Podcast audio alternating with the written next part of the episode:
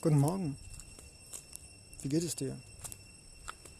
Danke, dass du wieder mit reinlauschst in mein Kambodscha Angkor Wat Podcast. Nur für Angkor Wat. Sieben Sequels unter der Rubrik Angkor Wat. Was wir aus der Geschichte lernen können im Jetzt und wie wir es weiterentwickeln können in die Zukunft mit einem wunderbaren Ende oder einem wunderbaren, unendlichen Ende. Und ja, damit das Ganze noch schöner und fantastischer wird, habe ich es Angkor Wat, die Vergangenheit für die Zukunft, ein globales Friedensprojekt genannt, wo einmal im Jahr ein Wettbewerb stattfindet mit jungen Menschen, die die Geschichte Angkor Wats in welcher Kunstform auch immer aufgreifen es im Jetzt reflektieren und in die Zukunft hineinschleudern mit einem zumindest offenen und am besten positiven Ausgang. Ich denke, das ist eine schöne Idee aus Europa. Wir kennen das aus dem Poetry Slam. Und warum sollen wir auch nicht hier in Kambodscha, Angkor Wat und den weltweiten Ruhm nutzen, um diesen Ruhm und diese Aufmerksamkeit und diese Energie, die durchaus positiv ist, für eine Weltgeschichte zu nutzen, die am Ende in Frieden, Harmonie, Vergebung und Liebe in jedweder Art von Form wie Achtsamkeit, Vergebung, Rücksichtnahme, respektvoller Umgang mit allem und jedem, inklusive uns selbst. Warum soll unsere Zivilisation nicht so enden im Schönen und Guten? Ich denke, wir haben jeden Morgen als Mensch die Möglichkeit, im Guten den Tag zu begehen. Und wir haben jeden Morgen die Möglichkeit, einen schlechten Tag zu haben, selbst wenn gar nichts dafür spricht.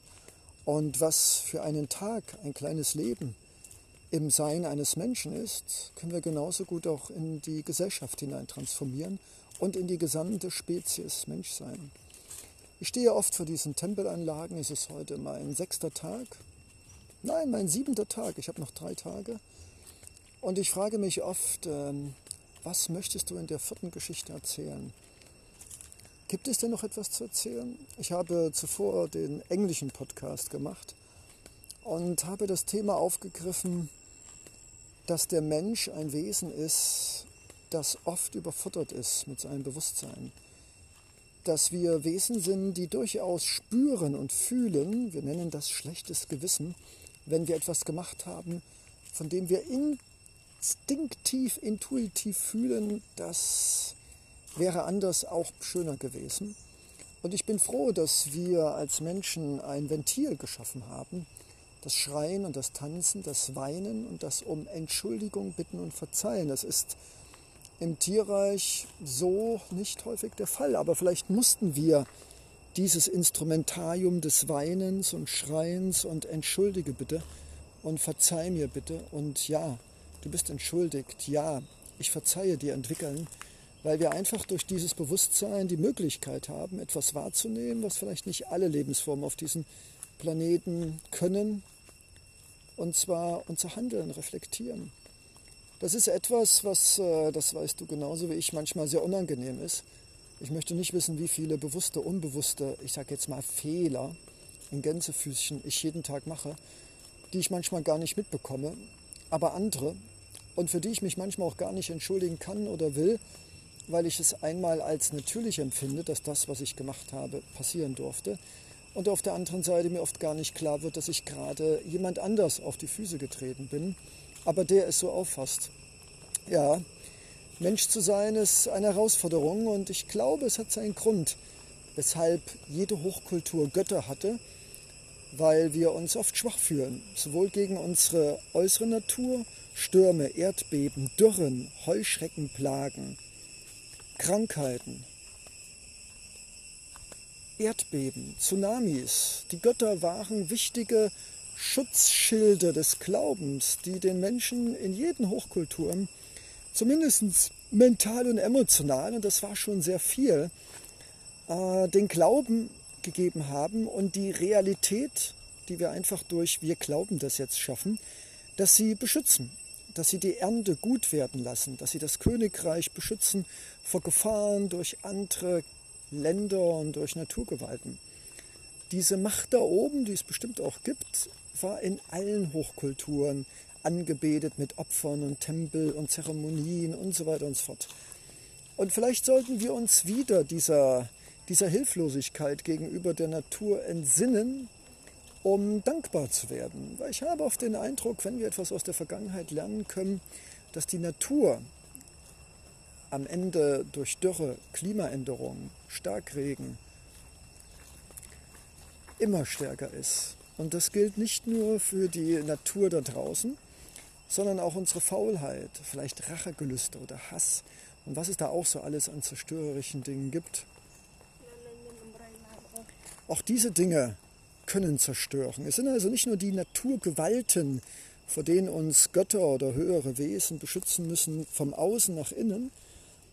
Es sind auch unsere eigenen, im wahrsten Sinne des Wortes, Gewalten, Aggression, Rache, Neid, Hass, Missgunst, Heimtücke. Auch wir selbst sind innerlich eine Gefahr für uns selbst, zumindest für das Gute in uns. Und ich glaube, wenn diese riesigen Tempelanlagen errichtet worden sind, die bis heute noch als Ruinen mich erstaunen lassen und mir immer die Frage stellen, technologisch und auch, wie kann das ein Kopf kreieren?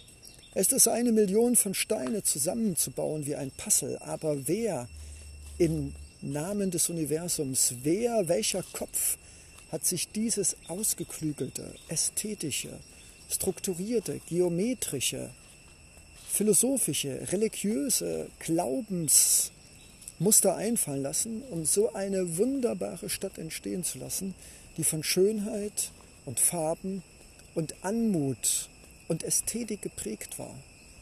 Ich muss sagen, es beeindruckt mich mehr das gesamte Komplexsystem dieser Schönheit in der Ordnung, diese Symmetrie und Geometrie, die mir überall in diesen Tempelanlagen immer wieder begegnet. Da gibt es ein Westtor und da gibt es ein Osttor und da gibt es ein Nordtor und ein Südtor und da gibt es lachende Frauen und da gibt es Drachen und da gibt es viele Fabelwesen und dann gibt es riesige Wände voll mit Geschichten. Was der Mensch doch für ein unglaubliches Wesen ist.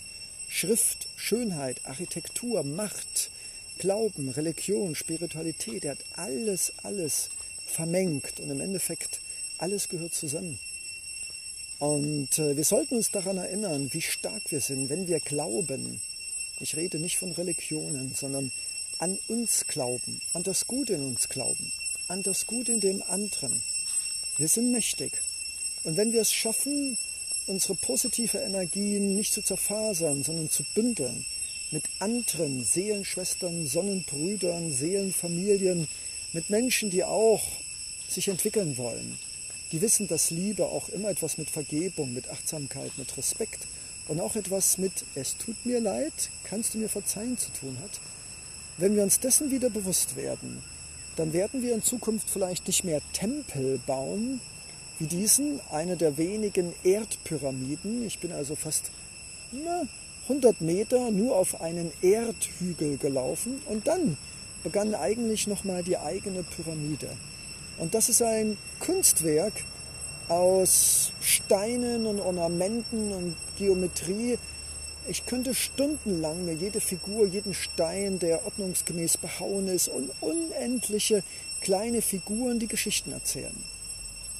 Aber das Ende meiner Geschichte hier an der Stufe des alten Tempels angelangt und auf eine Reihe von Motorrädern blickend und den Straßenlärm im Ohr habend, was meine Ästhetik doch sehr beeinträchtigt.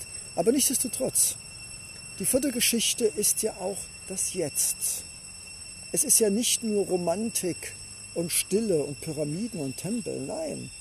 Wir nehmen die Geschichte und machen daraus eine Geschichte, die jetzt im Hier, im 21. Jahrhundert stattfindet, hier mehr oder weniger barfuß laufend in einem weißen Leinenanzug, weil es mir auch die Schönheit und die Kraft gibt. Und mein Zeichen ist des Respekts, mich schön zu kleiden, schön auszusehen.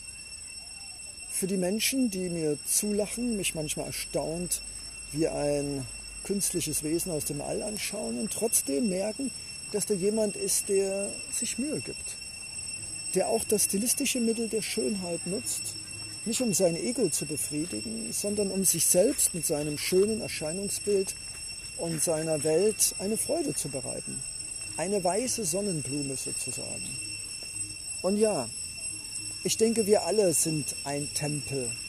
Und wir sollten der Tempel, wir sollten die Tempelritter des Lichts sein. Wir sollten in uns eine Arthur-Runde haben von edlen Gedanken und schönen Glauben und Denken.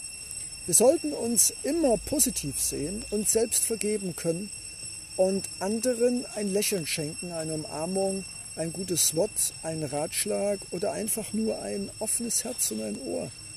Wir sollten selbst ein Tempel sein, zu denen Freunde und Familien, die nicht nur genetisch uns Familie sind, kommen können und sagen, hey, Leo, hey du da, kannst du mir einige Minuten zuhören? Ich habe da was, ich möchte dir was sagen.